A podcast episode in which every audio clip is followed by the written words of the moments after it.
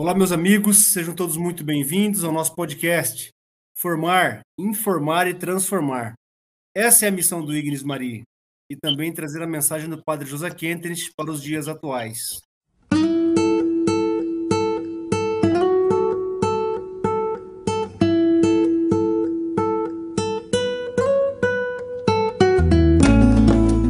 Olá, Ana, muito obrigado por estar aqui mais uma vez. Vamos finalizar nossa quinta temporada, né, a qual estamos falando sobre as virtudes. Olá, Rafael. Olá, queridos ouvintes. Como sempre, é uma alegria estarmos juntos. Sim, queremos pedir aos nossos ouvintes né, para acessar o nosso site, wignesmarie.com.br. Lá vocês encontram todos os episódios e também as dicas dos convidados que aqui entrevistamos. Pessoal, nós esperamos que vocês estejam bem. É realmente uma alegria imensa estarmos juntos. E como nós sempre fazemos aqui no nosso podcast, nós gostaríamos de iniciar o nosso bate-papo rezando a Deus, para implorar as graças de que necessitamos, tá bem? Em nome do Pai, do Filho e do Espírito Santo. Amém. Torna-nos semelhantes à tua imagem, como tu passemos pela vida, fortes e dignos, simples e bondosos, espalhando amor, paz e alegria.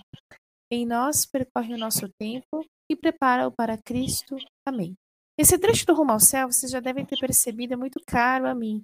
Ele sempre nos lembra de como nós, cristãos, somos assim chamados porque queremos nos assemelhar pelas mãos de Maria a Cristo. Queremos nos deixar moldar, educar, formar, queremos encontrar em Cristo o nosso caminho e a nossa meta de vida e lançar sobre ele toda a nossa confiança e alegria. A nossa Rainha da Alegre Esperança, um título também especial nesses tempos que nos exigem ousadia, nos conduza nesse caminho e esteja sempre ao nosso lado. Em nome do Pai, do Filho e do Espírito Santo. Amém. E hoje, meus amigos, damos boas-vindas a Rosane e ao Luiz, é a família Venturini, né, diretamente do Rio Grande do Sul, nos presenteando com uma entrevista para finalizar o tema das virtudes. Então, Luiz e Rosane, sejam muito bem-vindos ao nosso podcast. Eu peço gentilmente que vocês possam se apresentar brevemente, falar quem que é a família Venturini. Bom, a família Venturini mora aqui no Santa Maria, Rio Grande do Sul, né? A, a sombra do santuário é, Tabor, é, onde Maria foi coroada como rainha da filialidade heróica, né? É, somos Luiz, Rosane, nossa filha Isabela, né? Eu sou engenheiro. Eu sou pedagoga e fonoaudióloga. Isso, a Isabela está no ensino médio agora, né? Envolvida aí nos seus estudos. E dentro de Xanxa, eh, pertencemos ao Instituto de Famílias, né? Pertencemos ao quinto curso do Instituto. E, e bom, essas são nossas nossas credenciais, digamos assim, né? Tá certo, muito obrigado, muito obrigado por terem aceitado o nosso convite. Então, meus amigos, hoje nós falaremos sobre a temperança para encerrar esse ciclo né, do nosso podcast, a quinta temporada, é, sobre as virtudes. Então, hoje falaremos sobre a temperança para poder encerrar esse tema.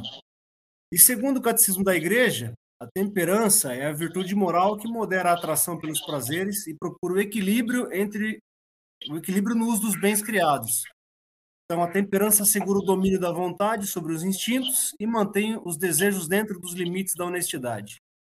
A pessoa temperante orienta para o bem seus apetites sensíveis. Guarda uma santa discrição e não se deixa levar a seguir as paixões do coração. A temperança ocupa o último lugar no cortejo das quatro virtudes cardeais. Ela é inferior à prudência, que adapta com proporção os meios ao fim último perseguido, seja bem temporal ou sobrenatural, e que é a regra objetiva do bem que se deve fazer. Ela é inferior à justiça, que regula nossas relações com os outros homens e que visa o bem comum. Ela é inferior à fortaleza, que enfrenta a morte para a salvação pública. A temperança liga-se estreitamente à prudência, pois modera as paixões do concupiscível e conserva-as num justo meio razoável entre o excesso e a carência, a temperança também se une à justiça pelos atos e pela rejeição à intemperança, que é um vício essencialmente próprio ao indivíduo dedicado ao prazer pessoal. Ela é companheira da fortaleza, que luta pelo bem comum, já que é impossível ser forte sem ser temperante. Não há nenhuma outra virtude que esteja em mais estreita conexão com todas as demais ou, ou que lhe seja mais extensível.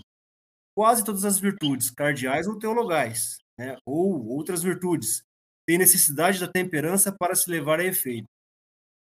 Portanto, meus amigos, a temperança é aquela virtude pela qual as pessoas tornam-se mais sãs do que ah, todas as outras virtudes e pela qual vencem os impulsos ilícitos também. A temperança tem concordância com a justiça, medindo com ela as coisas ilícitas, precavendo-se e defendendo-se de tudo que é ilícito. A temperança tem a concordância com a fortaleza, contra os grandes apetites, por exemplo, da gula, né, no comer, no beber. A temperança, ela tem aquela união, aquela concordância firme com a prudência, que ensina as cautelas e os modos pelas quais podemos ter temperança diante da gula e de outras circunstâncias. E faz com que consideremos o valor do sabor e o perigo da enfermidade causada pelo demasiado comer, sendo que a prudência aconselha e se recorde a temperança e se disponha a que nos tornemos a ela habituados. Assim, essas quatro virtudes cardeais né, são como quatro imãs que se ajudam, segundo modos e natureza, e aí o próprio instinto natural, contra os inimigos e contra os vícios. Então, hoje a gente vai falar sobre a temperança e como ela se relaciona com as outras virtudes também. E aí, Rosane e Luiz, a gente gostaria de fazer uma primeira pergunta, que é a seguinte. É, vivemos numa sociedade assim muito consumista, é, muito hedonista, que assim cultua demais o, o, o, modo prazeroso, né? Ou seja, aquele culto ao prazer, e a, a grande questão que fica para gente, né, como católicos, como pessoas cristãs, é como viver né, a moderação e o desprendimento próprio assim no espírito cristão. Como que a gente né, pode viver melhor, a gente né, pode viver melhor nesse sentido. Mais uma vez, olá a todos, né? Nós ficamos muito contentes com, esse, com essa temática, porque a gente não consegue ver todo o contexto de uma, de uma tentativa em, em estarmos no caminho, estarmos próximos a Cristo, a Deus, sem esse essa terra fecunda da temperança, né? Ela, ela faz brotar muitas coisas, né? Também salientar que, que dos nossos filósofos mais antigos, né, Platão, Aristóteles, o equilíbrio, a temperança sempre foram um foco central, né? Então a gente vê como, como é importante essa, essa virtude. Mas, é, indo direto à, pergunta que fizeste, é, eu acho que primeiro a gente precisa reconhecer nisso um valor, né? Precisa entender a importância que tem é, para nos sentirmos motivados a empreendermos uma luta, como você falou, é uma luta, né? É uma luta dos, da nossa vontade, razão bem orientada, digamos assim, contra nossas paixões, nossas tendências, né? Nossos instintos mais desordenados. É, então, esse é um primeiro ponto, é ter um discernimento, entender que isso é, é algo importante, né? É algo importante. Segundo, que hoje, é, considerando o mundo como ele se, se encontra, como ele se, se manifesta para nós, né? Com, com, todas as suas características atuais de, de, de, comunicação rápida, de polarizações, de opiniões, né? É, de uma certa superficialidade, querer trilhar esse caminho da, da temperança é uma ousadia, é uma ousadia constante, né? Porque nós precisamos enfrentar esse essa situação que está à nossa volta. É, eu gosto de, de, falar de um exemplo, de um exemplo de uma situação prática que, que para mim é muito, muito concreta e para muitos, né, que eu já, já observei também. Experimentem, por exemplo, quem gosta muito de futebol que torce para o seu time e que muitas vezes se deixa levar pela paixão, né? Por aquela emoção do jogo e, e acaba colocando isso até em primeiro lugar em relação a outras coisas importantes. Faça o exercício de tentar distanciar-se disso, para vocês sentirem um pouquinho essa dificuldade, porque é, a mídia fala disso o tempo todo, né? as pessoas falam disso o tempo todo. Então, conseguir uma, uma, uma mediação, uma, um equilíbrio, não é uma situação muito fácil. Por exemplo, aqui no Rio Grande do Sul nós temos uma rádio que ela tem 80% da audiência há mais de cinco anos. ela é hegemônica no contexto das comunicações aqui e, e ela abarca todas as mídias. Da programação diária, ela tem oito horas falando de futebol. Então vocês e pegam os horários mais interessantes, né? Então vocês imaginam você quer se distanciar um pouquinho disso para equilibrar, para não deixar que isso seja o motivo principal do dia muitas vezes, e você tem que né, se defrontar com todo esse esse apelo que vem de fora. Então não é realmente não é muito fácil, né? Uma outra comparação que eu gosto também de fazer, que a gente comenta bastante, é que essa virtude ela tem um caráter, digamos assim, é geopolítico. Né? Imaginem, por exemplo, as nações. Né? Cada nação procura o seu lugar no mundo, uma procura é, ser mais prevalente que outra, né? E, e, nessa luta tem uma regrinha que se diz assim, olha, essa luta das nações do mundo é um jogo de soma zero, ninguém ganha, né? não, não, não surge um poder de uma hora para outra. Então, se alguém ganhou, é porque alguém perdeu. E na temperança, nessa luta diária que nós temos, né, nossos instintos, nossas paixões, nossas vontades, né, é, e procurar equilibrar tudo isso, é também um jogo de soma zero, né? Porque se eu me deixo levar pelas paixões, então digamos, elas ganharam e o outro lado, que é o lado de uma vinculação sadia com as coisas, perdeu. Então, ela é, é, tem muito esse caráter, né? E em Shansta, temos também é, é, uma, uma, regra, uma, eu não diria uma regra, uma orientação que o nosso fundador deixou para a convivência entre todas as nossas comunidades, né?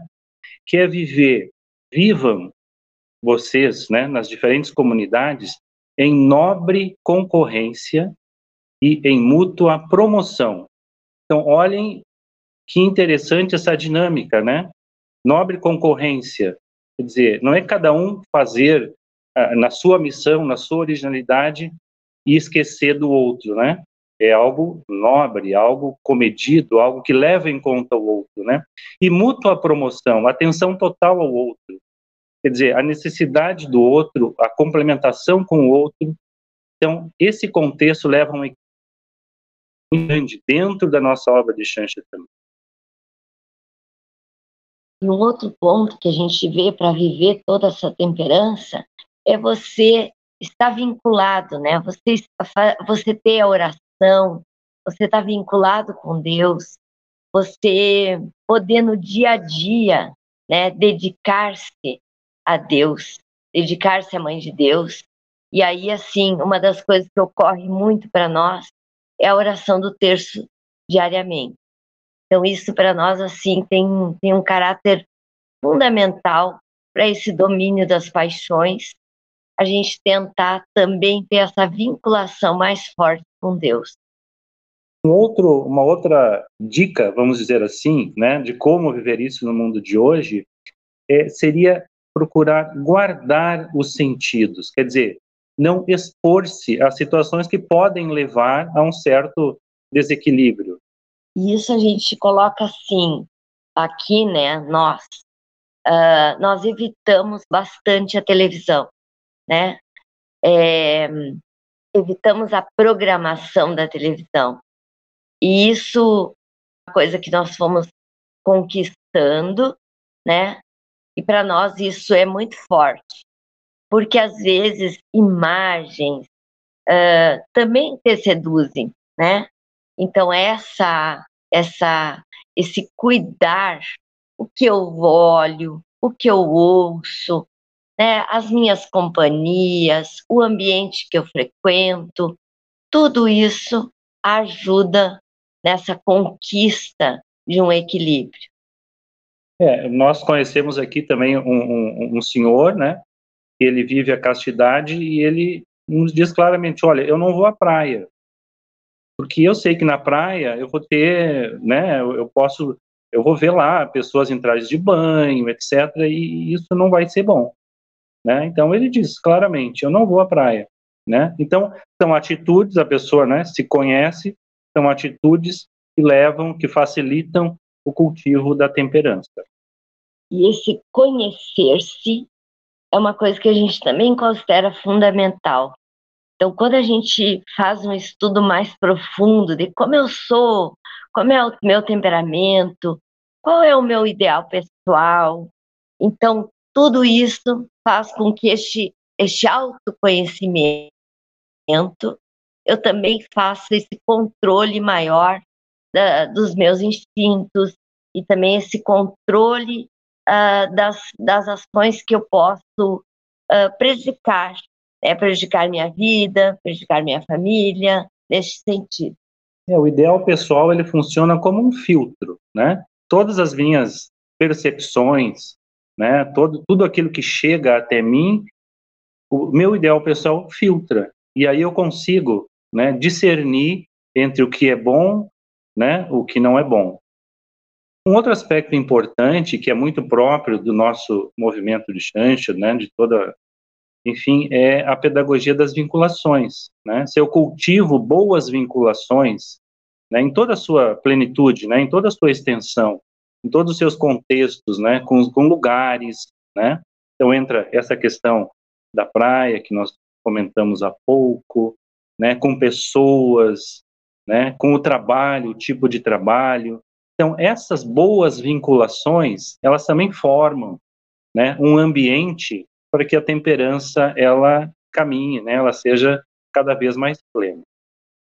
E também esse cuidado, né, com esse da pedagogia das vinculações, esse cuidado que temos que ter com as nossas companhias, com quem a gente escolhe para estar junto, né? Então, onde tem muita bebida, muito isso não é bom, né? Então a gente faz essas escolhas e evita coisas que façam com que nos uh, ruim para nós. É, então, esses foram alguns, alguns aspectos que a gente considera importantes né, no como, né? Como é, facilitar para que a, a, conquistemos a temperança, né? Claro, a plenitude, né? Talvez não cheguemos na plenitude, mas trilhemos cada vez um pouquinho mais esse caminho. Nunca esquecendo, né? Não podemos realmente esquecer que é também é uma graça, né? A oração é, pedindo para que tenhamos também essa graça. E o nosso fundador ele disse isso. O Padre Quentes disse isso que quando perguntaram a ele sobre a questão como é que ele era com relação aos instintos e tal, e ele, ele falou, olha, é, eu tenho isso para mim é natural esse equilíbrio, né? Essa temperança. Ele não usou o termo temperança, mas enfim, esse equilíbrio, esse não não não ceder aos aos impulsos e instintos, ele, ele disse assim: para mim é natural. Né? Então, uma graça. É também uma graça, uma grande graça. E aí, através da oração, a gente vai pedindo essa graça, porque a gente sabe que não é fácil. Né? Então, é uma conquista, é o dia a dia, é vencer cada dia, e a gente vai pedindo essa graça para que Deus possa, que a gente tenha esse domínio das nossas paixões. Muito interessante de vocês. É isso mesmo, a virtude está no meio, segundo Aristóteles, né? Não o meio como medíocre, o meio como justa medida entre dois excessos. Muito legal. Como vocês e o Rafael disseram, a temperança é então o ordenamento dos prazeres. É a virtude pela qual nós buscamos uma moderação virtuosa do que se apresenta, especialmente sensorialmente, pelos sentidos, então, a nós. E a que prazeres o catecismo está se referindo? A todos os apetites sensíveis aos bens deste mundo, aos prazeres de modo geral, aos instintos, às paixões. Nós devemos ordenar a nossa vida à utilização dos bens deste mundo, a usufruir de tudo que nos rodeia de maneira sóbria, de maneira razoável. E se fizermos um exame de consciência com o mínimo de sinceridade, pessoal, nós poderíamos notar que nós mesmos, de modo muito geral, abusamos do café, passamos mais tempo na internet do que nós deveríamos, nos recusamos a acordar na primeira vez que o despertador toca e a gente usa aquela função soneca indefinidamente. Nós poderíamos, de repente, perceber que se a gente não zela pelo tempo que nós passamos na internet, ou o tempo de descanso entre as nossas atividades de trabalho e estudo, nós podemos enveredar é, é para não zelar também pelo que os nossos olhos veem e consentem. Ou mesmo se nós não temos um momento de, refe de refeição bem ordenado, se nós abusamos do celular e usamos ele à mesa, por exemplo, nós eventualmente também exageramos na quantidade de comida e bebida que nós ingerimos.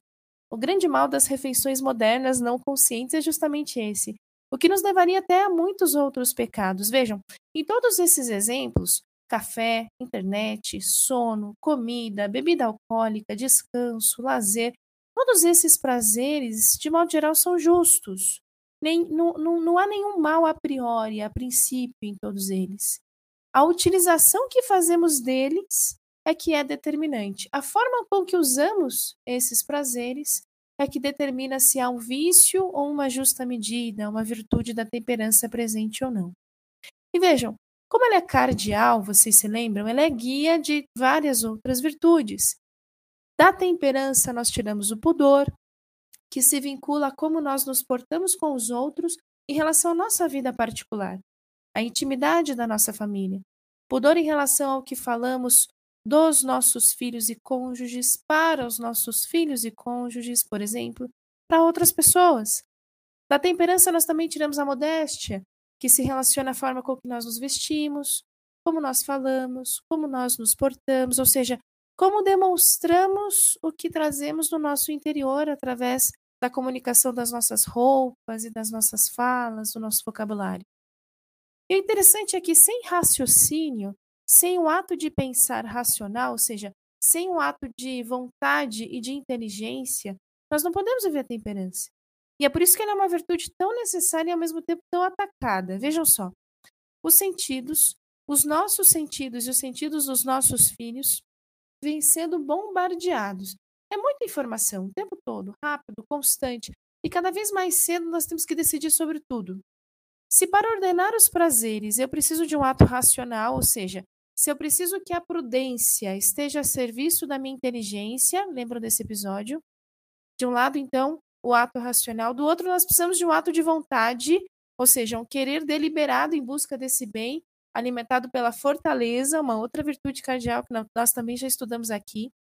Então, a temperança é a virtude que me ajudará a dizer sim ao que é bom eternamente e não apenas ao que é bom agora. Veja que lindo. A isso nós damos o nome de autodomínio, que é a nossa capacidade de dizer não ao prazer momentâneo tendo em vista a nossa felicidade eterna. A nossa razão, então, ela deve estar lúcida, bem orientada para o alto, e não sequestrada pelos nossos sentidos, pelos prazeres, pelos nossos apetites, pelas nossas urgências físicas, corporais. Isso não é muito fácil, especialmente porque o inimigo mais difícil a ser vencido somos nós próprios. E porque também o mundo parece nos querer bombardear com tantas informações e tantos estímulos, estamos sempre estimulados. Vejam só, se os sentidos são as portas desses prazeres, o que eu bebo, o que eu como, como eu vivo a minha sexualidade, o que eu assisto, o que eu leio, como eu diferencio o que é carinho e o que é carícia com meu namorado e namorada. E se esses prazeres em si mesmos não são mal, mas a forma com que nós utilizamos, sim. O que eu devo fazer então, como a família Venturini muito bem falou, é ordenar o meu olhar, ordenar os meus pensamentos, ordenar a minha imaginação, a forma com que eu me alimento, como eu me visto, como eu me porto, o que eu quero comunicar e como comunicar, enfim. A fechadura dessas portas, então, é tudo isso. Esse vigiar dos meus sentidos, que devem estar sempre orientados para os altos ideais. E essa fechadura não serve para trancar todos eles. Como se buscar a santidade fosse dizer um não infinito a tudo isso, mas para usá-los na medida correta. Abrir e fechar essa porta conforme os nossos altos ideais. E aí nós poderíamos refletir. Eu estou nutrindo com o que a minha imaginação? O que, que eu ando lendo e vendo? Como eu sento à mesa para comer? Eu sou capaz de dizer não aos prazeres que eu tenho, um banho quente, um café várias vezes ao dia, bebida alcoólica fora de ocasiões celebrativas, particulares, enfim. Eu guardo a minha intimidade, ou todo mundo que me segue nas redes sociais sabe o que se passa na intimidade do meu casamento. E eu perguntaria então à família Venturina agora: como estruturar a minha vida familiar e educação dos meus filhos em torno dessa temperança? É, um, um, um aspecto importante é, nessa questão do, do, não que você muito bem citou, né? é, agora é, é, é saber se o, é saber o porquê das coisas, né? Por quê? Por que o sacrifício? Por não tomar aquele banho quente é, de, com, com tempo muito exagerado, né? Reduzir o tempo. Por que ser mais comedido? É o porquê, né? Esse porquê é importante. O discernimento é importante, né? Mas na família, é, a gente crê e vive isso que a, a, essência para os filhos e na família é o ambiente, né? É a construção desse ambiente. Esse ambiente que, que tem os pais, né? Como, como digamos assim, os guias, como os pais que, que moldam esse ambiente pelas suas atitudes, pelas suas reações, né? É, e que permitem aos filhos tar, trazer para um plano concreto e sensitivo, inicialmente, essa questão da temperança, né? É pelo exemplo, né? Da maneira como eles convivem. É, é, é na família que se coloca, é, que se toma decisões, né? Que se são a desafios, né? É na família que isso acontece. Então, é o ambiente, ele funciona como se fosse uma âncora para que o filho hoje, né, o adulto depois, né, o pai de família depois, ele tenha um, um núcleo que lhe permita é, interagir com todos, mas tem uma âncora que lhe permita ser firme em aspectos é, extremamente importantes e que são para ele inegociáveis. Então, em relação ao uso do celular aqui na nossa família, nós temos como regra não ter celular em horas de refeição, em nenhuma refeição. Não é uma coisa assim que de uma hora para outra. Foi uma conquista que nós fizemos e, e é importante. Por quê? Porque nesta hora ocorre o diálogo familiar. A gente conversa, conta as coisas que tem naquele dia, ou quando chega no almoço, conta como foi aquela manhã, ou no jantar a gente conversa como foi uh, aquela tarde, que situações foram importantes, e até aquelas situações que não foram boas. Então, é um momento que a gente usa na refeição para a gente dialogar. Isso também a gente coloca como um controle, como uma, uma coisa que a gente fez essa conquista com, uh, de uma forma de ser um equilíbrio na nossa família. E uma outra coisa que ocorre também do celular é ele não vai para o quarto. Então, na hora de dormir, o celular fica na sala. Ele não vai para o quarto junto conosco. Isso é um hábito que a gente já conquistou, que até a nossa filha, que é uma adolescente de 16 anos, consegue não levar esse celular para o quarto.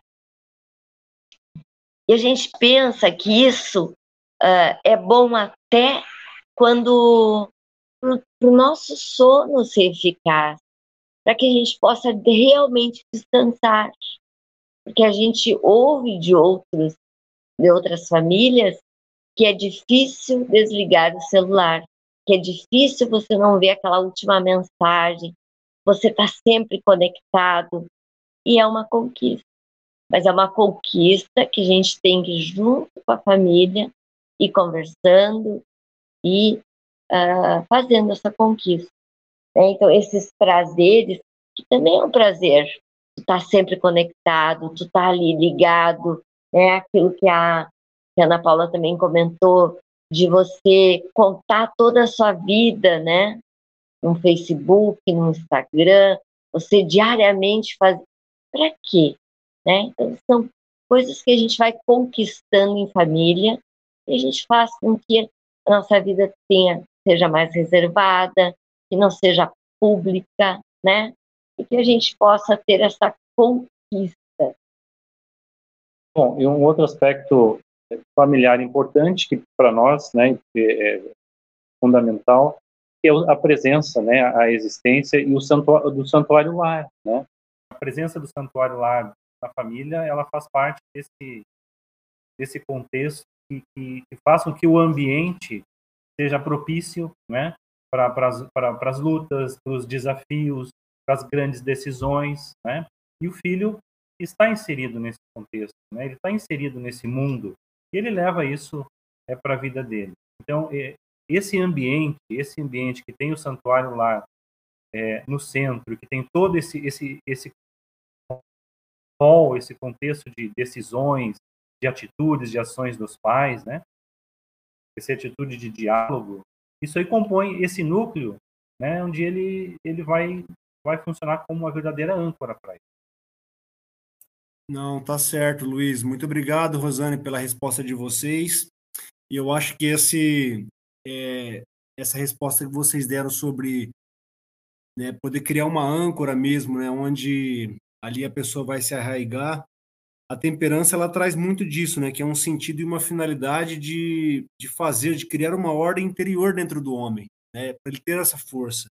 E dessa ordem, né, que vai brotar depois a tranquilidade de espírito. Eu acho que o ambiente familiar sadio vai trazer essa, essa força é, que o homem precisa. E a temperança, meus amigos, ela quer dizer, por conseguinte, o quê? Realizar a ordem do próprio eu. Agir com temperança é agir sobre si, sobre o próprio interior. O homem tanto pode ser, né, pode agir de forma egoísta ou de forma desprendida. Este egoísmo se manifesta tanto pela falta de sobriedade nos deleites do corpo, por exemplo, como na, como na, ostentação, na ostentação de uma falsa imagem de si provocada pela soberba. O egoísmo e a soberba o destroem, e o desprendimento o conserva. Em uma de suas audiências, né, o, o então Papa João Paulo II, né, hoje Santo Papa é, São João Paulo II, ele falou sobre a temperança. E ele dizia assim: então agora eu vou ler aqui um pequeno trecho das palavras do, de São João Paulo II. Né, o termo, o termo temperança parece referir-se, de certo modo, a algo fora do homem. Com efeito, chamamos temperado aquele que não abusa da comida, da bebida e dos prazeres. Aquele que não toma bebidas alcoólicas em demasia, que não aliena a própria consciência com entorpecentes. Contudo, esta referência a elementos externos ao homem tem sua base dentro do homem. É como se em cada um de nós existisse um eu superior e um eu inferior. O nosso eu inferior expressaria o nosso corpo e tudo o que lhe diz respeito: paixões, desejos, necessidades, sobretudo as de natureza sensual. A virtude da temperança garante em cada homem o domínio do eu superior sobre este eu inferior. Temperante é o homem que é dono de si. Aquele que em suas paixões não predominam sobre a razão, a vontade e até o coração. O homem que sabe dominar-se a si próprio. Assim percebemos facilmente o valor fundamental e radical da temperança. Ela é nada menos que indispensável para que o homem seja plenamente homem. Basta ver alguém que se tornou uma vítima das paixões que o arrastam e renunciou ao uso da razão, por exemplo, um drogado, um alcoólatra para comprovarmos claramente que ser homem quer dizer respeitar a própria dignidade. E por esse e outros motivos, deixar-se guiar pela virtude da temperança. Essa virtude também é chamada de sobriedade. E realmente, convém muito que o seja. Pois, com efeito, para poder dominar as próprias paixões, a concupiscência da carne, as explosões da sensualidade, né, por exemplo, nas relações com outro sexo, não devemos ultrapassar o justo limite entre nós mesmos e o nosso eu inferior. Se não respeitamos esse justo limite, não seremos capazes de dominar-nos. Isto não quer dizer que o homem virtuoso, sóbrio, não possa ser espontâneo nem possa alegrar-se, chorar, expressar seus sentimentos. Isto é, não significa de, que deva se fazer insensível como se fosse uma pedra. Não, de forma alguma. A moral cristã considera todas as riquezas de afetos e a emotividade de que estão dotados os seres humanos. Temos de reconhecer que o homem não pode alcançar essa espontaneidade madura senão através do domínio de si mesmo e de uma vigilância particular sobre todo o seu comportamento. Nisto consiste, portanto, a virtude da temperança, da sobriedade. E o Papa João Paulo II continua, né? São João Paulo II. Penso também que esta virtude exige de cada um de nós uma humildade específica com relação aos, Deus, aos dons que Deus pôs nossa, é, na nossa natureza. Eu diria que é uma humildade de corpo e uma humildade de coração. Esta humildade é condição imprescindível para a harmonia interior no homem. Então, aqui é um trecho né, de Papa João Paulo II, falando sobre a temperança. E, Rosane, Luiz, eu gostaria de perguntar para vocês, como que esse, esse domínio do, do eu mesmo, né, de eu me dominar, como que as mortificações ou pequenos sacrifícios vão me ajudar a melhor viver a virtude da temperança? Bom, a, a primeira coisa que a gente coloca né, nessa, nessa abordagem é a questão do, do, discernimento. Né? É importante saber o porquê. Né? Por que, que, eu, por que, que eu, eu, eu me proponho ou eu me esforço para fazer um sacrifício, né? para fazer um, para dizer um não, né? ou para dizer um sim? É importante observar isso também. Não é só um não, mas é um sim. Né? A, a, a, dizer um não é uma, é uma arte que só se aprende dizendo. Né? E, e, um sim, é, às vezes eu preciso dar um sim para que eu, eu, eu volte para um equilíbrio mais, digamos assim, positivo, né? Então, os extremos não são bons, né? Então, às vezes eu preciso dar um sim para algumas coisas e não para outras coisas. Mas a gente coloca como na questão central do sacrifício é o porquê, né? E por que que eu faço sacrifício? no fundo, no fundo, né, eu como cristão católico, porque eu quero construir, ajudar a construir o reino de Deus. Né? Eu quero me assemelhar a quem tem a maior o mais virtuoso de todos que é Cristo. Né? É o meu esforço. Né? Então entender é entender, discernir, né? E ter como é, substrato um ambiente que me dê uma âncora, eu acho que são as questões é, centrais, né? uh, esse pequeno sacrifício, uh, que a gente observa é que se você diz um não para uma coisa pequena, você está fazendo uma conquista. Uma hora que você tem que dizer um não para algo maior, você consegue, né? Então a gente, isso a gente também uh, tem como muito diálogo com a nossa filha, né, Isabela, que quando a gente diz o não por uma simples abster-se de algo, né? Então, uh, na sexta-feira não comer carne, seja isso. É, quando a gente precisar dizer um não para algo que for talvez muito mais forte, até para recusar uma bebida alcoólica, recusar uma drogas, né, que ocorrem também uh, entre jovens, né, a gente vê assim que está uma coisa que está perdendo um pouco o controle, né?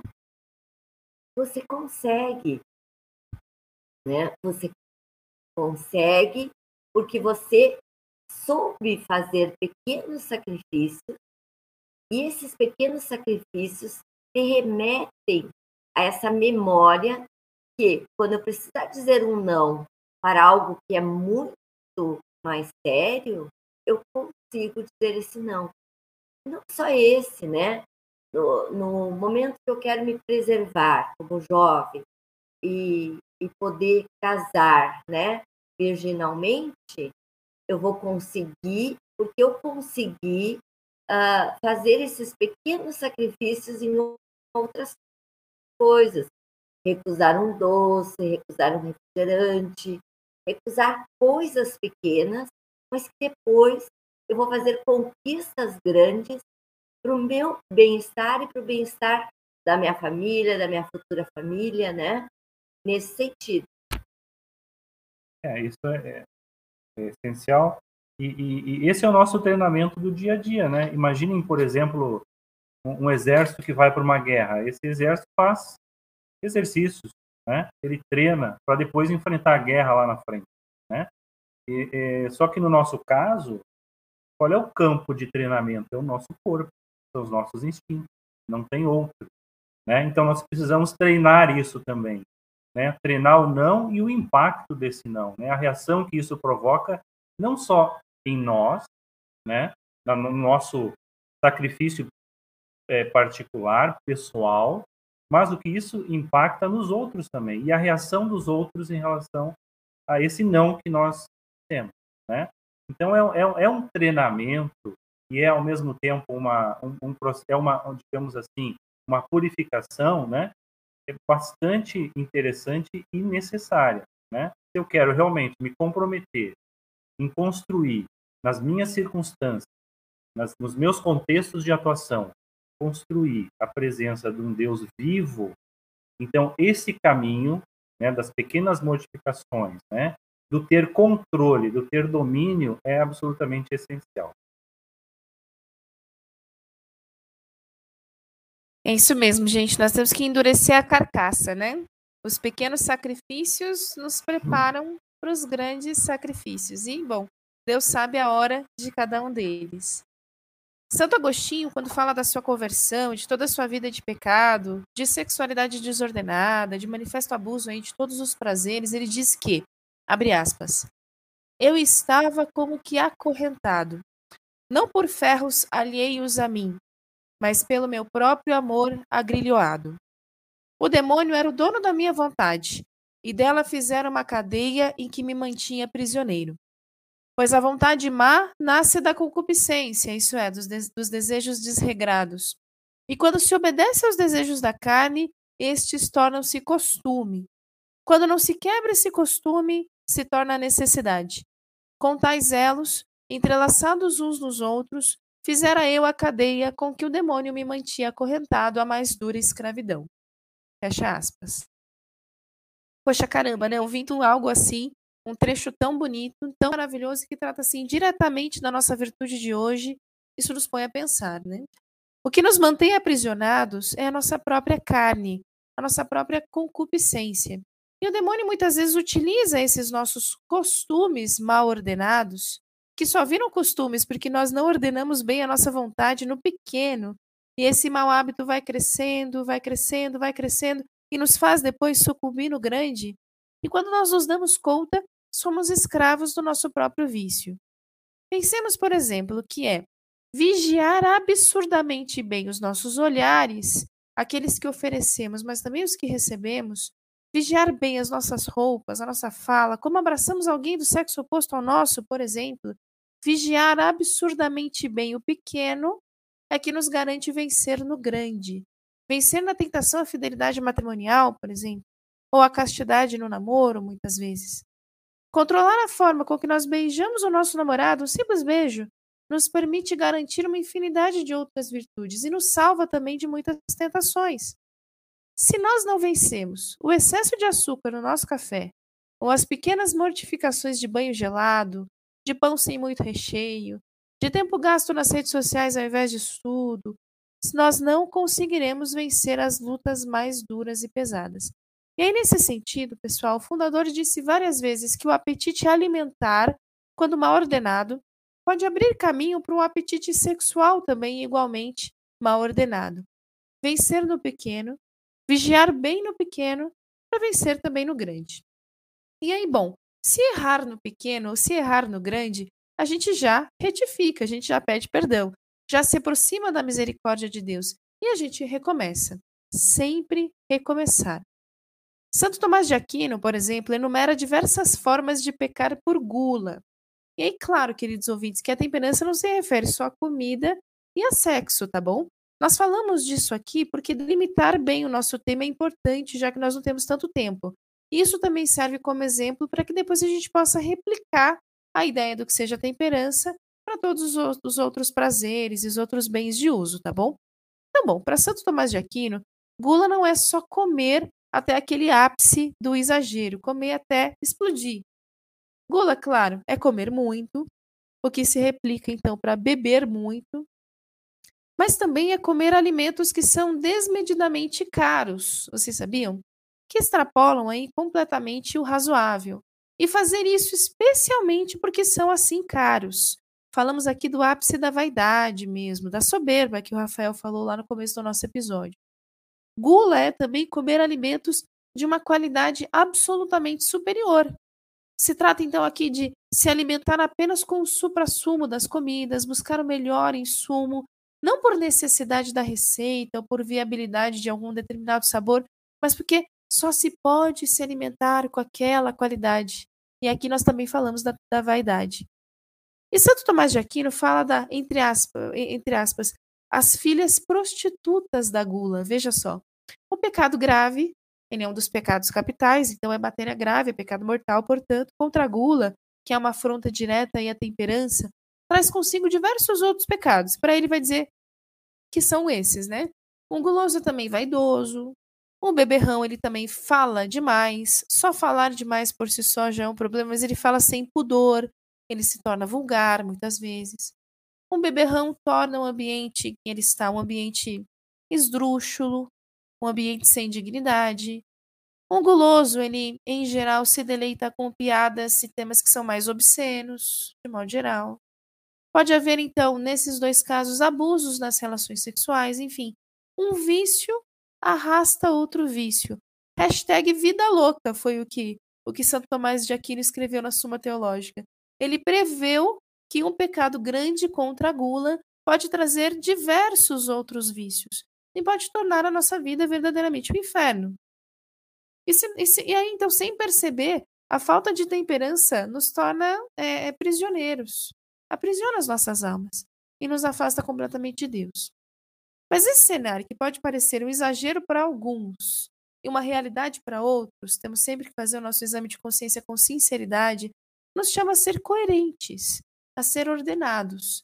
E isso em si mesmo não significa, de um lado, ser rígido demais, eu não vou mais beber vinho com meu marido nunca mais, e nem do outro, ser flexíveis demais. Bom, então já que beber não é ruim, eu vou beber vinho todos os dias, em quantidades completamente incoerentes. Então, onde é que fica o meu centro? Família Venturini, temperança é rigidez e formalismo? E como eu diferencio ordem de inflexibilidade? Bom, sem dúvida, sem dúvida, essa é uma boa pergunta, né? É, de pronto, de pronto poderiam dizer, puxa, rigidez e, e, formalismo não é temperança, né? Mas a gente precisa talvez olhar com, com um pouquinho mais de cuidado, né? O, que, que é rigidez, né? É, eu gosto muito dos exemplos práticos, né? Das, como as coisas se apresentam, né? Todo mundo conhece a ponte Rio-Niterói, né? A ponte Rio-Niterói, ela tem é uma ponte que tem uma estrutura grande, é muito alta, né? Muito comprida, digamos assim, e com os ventos ela ela ela balança, ela, ela se movimenta, né? Há tempos atrás tiveram que colocar um sistema de pesos e contrapesos dentro da seção transversal dela no interior para equilibrar esses movimentos. O que eu quero dizer com isso? Que essa ponte, ela, se ela fosse totalmente rígida, ela quebraria, ela, ela ficaria completamente fissurada, ela não teria como acompanhar os ventos. Então ela tem uma né? Ela tem uma rigidez que permite que ela se deforme até um certo ponto e a partir dali ela não se deforma mais. Então, o, o que é que a gente tira disso? É o que nós já abordamos anteriormente na nossa conversa, é essa questão de um núcleo central. Né? Esse deformar-se até um certo ponto, esse até um certo ponto, é esse núcleo central onde eu digo para mim, isso é inegociável. Daqui eu não passo. E aí vem toda a importância dos pequenos sacrifícios que fortalecem fortalecem esse núcleo central, né? Pequenos sacrifícios, as modificações, né? Isso o ambiente familiar também o fortalece. Então, rigidez. Rigidez é importante sim para a temperança, mas na medida, na medida em que eu não passe a fronteira do que é inegociável. E para eu discernir entre o que é e o que não é negociável, né, é importante, então, o conhecimento, o discernimento e o porquê de tudo. É isso? É, é, vamos trazer um pouquinho para Chanchas. Né? Qual é o nosso princípio de governo em Chanchas? Né? Autoritário por princípio democrático na aplicação. certo? Autoritário por princípio democrático na aplicação. Se eu pegar a segunda parte desse, desse princípio de governo, democrático por aplicação, ele, ele demanda que eu tenha as duas coisas: um núcleo que me permite minha referência, que me permite interagir com aquilo que os outros me trazem através do ideal pessoal dos outros, aquilo que Deus me fala pelos outros. Então, a rigidez ela é absolutamente essencial para a temperança, desde que não seja uma rigidez que me leve a, a fissurações como a ponte, né? Se ela fosse, se ela fosse indeformável, ela é importante. E aí entra o formalismo. Em Shansta, a gente tem uma forma de, de vida, né? de, de também ter uma autoeducação e toda a nossa pedagogia de Shansta, mas, mas não uma forma. Nós não vamos colocar todos numa forma. Nós temos uma forma, né? Nós vamos eh, ter essa forma de vida, toda essa pedagogia, tudo, tudo isso que é essencial, mas nós não vamos colocar cada um nessa forma. E isso seria muito ruim. Uma, uh, que a gente estivesse numa forma, né? A gente não tivesse essa forma equilibrada de viver. Então, contrariamente ao que muitos tal, talvez pensem, a gente pensa que o formalismo, no sentido de ter-se uma forma fazer as coisas, e uma rigidez, né, na medida certa, são absolutamente essenciais para a temperança. Com relação à ordem, é, que vocês colocaram, o que significa ordem, na verdade? Né? Ordem é harmonia. Né? Quando eu estabeleço uma ordem, eu estou buscando essa, uma harmonia. Essa harmonia está digamos, vinculada ao meu ser, né? A, minha maneira de ser, ao meu ideal pessoal, a minha família, o ideal da minha família, está vinculada a esse contexto. Mas quando eu estabeleço uma ordem, eu estabeleço também uma relação é, de, de, domínio. Eu digo, olha, se eu estabeleci uma ordem, eu quero dominar esse contexto. Eu estabeleço prioridades, né? Eu priorizo certas coisas. Não é isso? É, é, e aí nós voltamos ao mesmo, ao mesmo núcleo da, da, da, questão anterior quando nós falamos de rigidez, né? aquele núcleo inegociável. Se eu estabeleço uma, uma ordem, né? uma harmonia, se eu estabeleço prioridade, eu estou, na verdade, configurando aquilo que para mim é inegociável.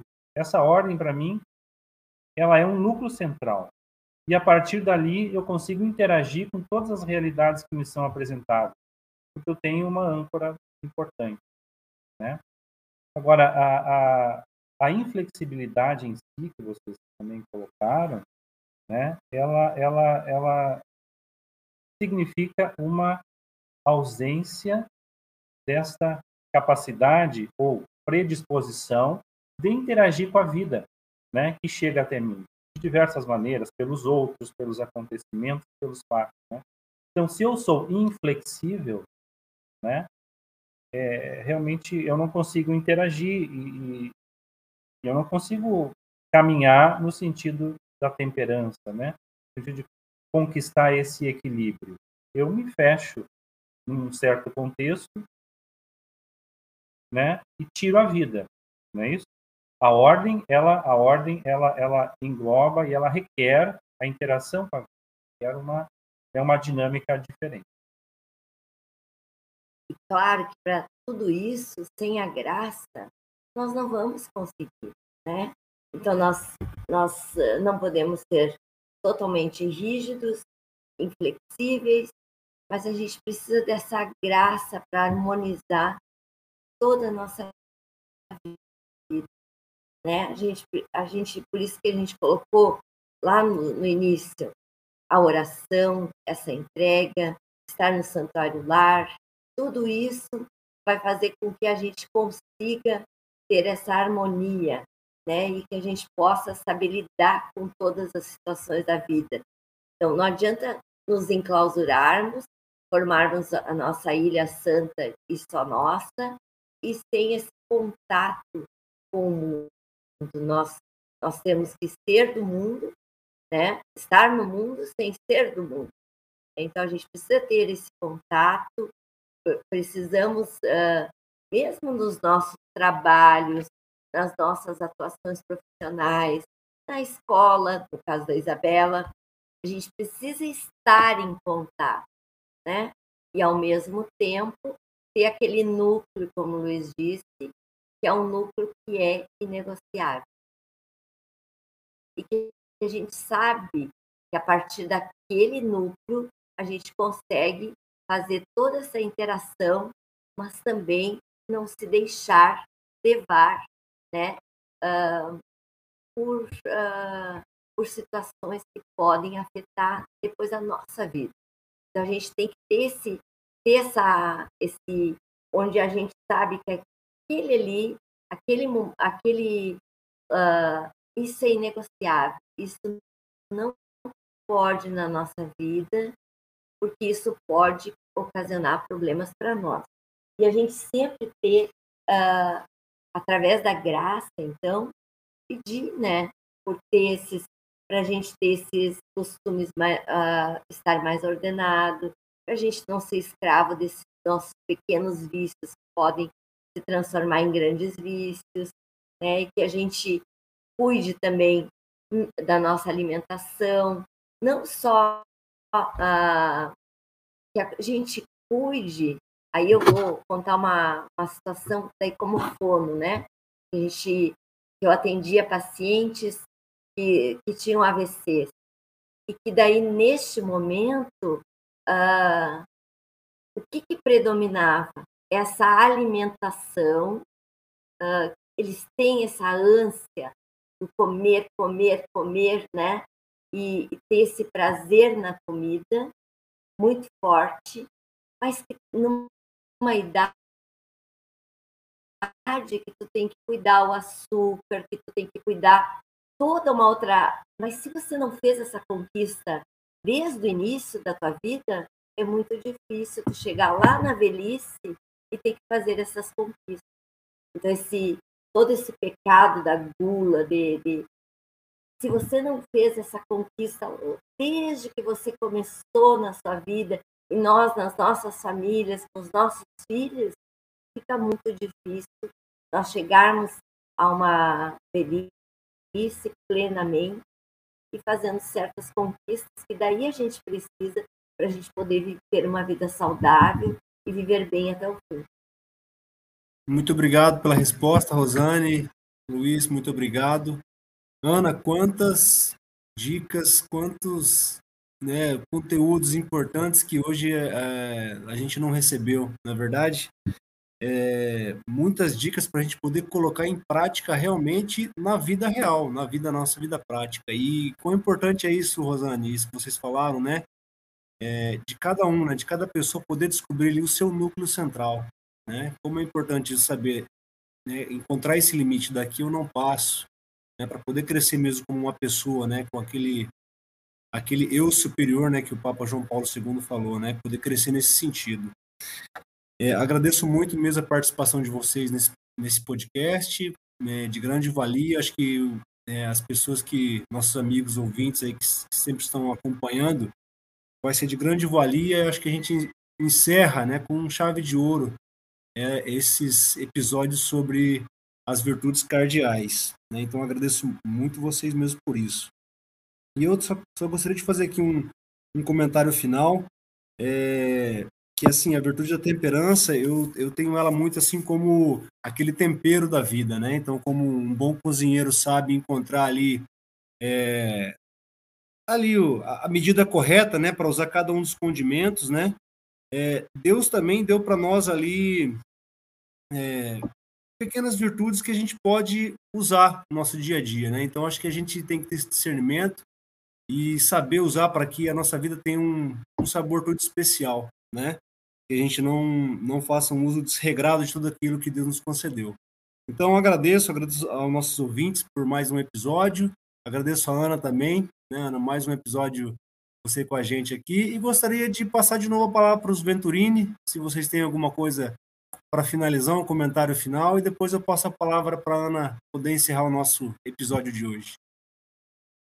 Sim, não, a nossa, a nossa palavra final é de, primeiro, de gratidão, né? Gratidão por, por, por esse momento e, e, felicitações a vocês por todo o trabalho que vocês fazem à frente aí, Luiz, Maria, tudo vocês têm trazido, né, para todos aqueles que, que acessam. Enfim, é, a gente tem muito a agradecer, foi uma, uma alegria para nós, né? Nós expressamos, nós pensamos sobre sobre essa virtude, né? E foi um motivo de muita alegria. Muito obrigada, então, Ana Paula e Rafael, pelo convite de vocês e a gente espera que tenha contribuído e ajudado aí nossos ouvintes. Muito obrigada. Obrigado. Pessoal, sempre uma alegria estar com vocês. Rafael, Marcos, sigamos sempre unidos. Família Venturini, muito obrigada pela partilha, por tanto conhecimento, que a nossa rainha da fidelidade heróica sempre os abençoe e proteja. Muito obrigada. Bom, hoje nós encerramos a nossa série sobre as virtudes cardeais. E sendo super sincera com vocês, foi de longe a temporada em que eu mais precisei ler e estudar. E também foi aquela que eu mais percebi o quanto eu estou aquém do que Deus me pede. Esse reconhecer-se limitada é, é, é excelente, isso nunca me assustou, na verdade, pelo contrário. A conquista das virtudes, pessoal, não acontece da noite para o dia. E não deve nos espantar que nós demoremos a ter progresso. Se nós temos vida interior, se somos sinceros, se estamos próximos dos sacramentos, sinceros eu digo conosco mesmos, com os nossos é, diretores espirituais, com o nosso confessor, se estamos próximos dos sacramentos, então sempre há progresso. Mesmo que nós não vejamos, Deus sabe e Deus os vê que nós então queiramos persistir, que teimemos em buscar a santidade a par dessas nossas limitações, que nós insistamos em não desistir de nós mesmos, dos nossos anseios, anelos, dos nossos sonhos, e que procuremos sempre a vontade de Deus em todas as circunstâncias da nossa vida. Deus não desiste de nós, nunca. Somos nós que nos afastamos. Então, que nós tenhamos coragem de procurar a Deus, de colocá-lo em primeiro plano nas nossas vidas, de vencer os vícios, passo a passo. Por medo de, do que uma vida de vício pode causar na nossa alma? Não. Ou pelo menos não só, mas por amor. O amor é sempre o primeiro motor, é sempre aquilo que causa então alegria ao Pai. O amor sempre move com mais força, bem mais força que o medo. O amor sempre dá mais coragem, força, alento, consolo nas dificuldades. Nós vencemos os vícios e caminhamos por amor, não por medo. Então, tudo, tudo por amor e com alegria. Nós ficamos nisso, permanecemos fiéis. Avante. Avante. Avante. Avante.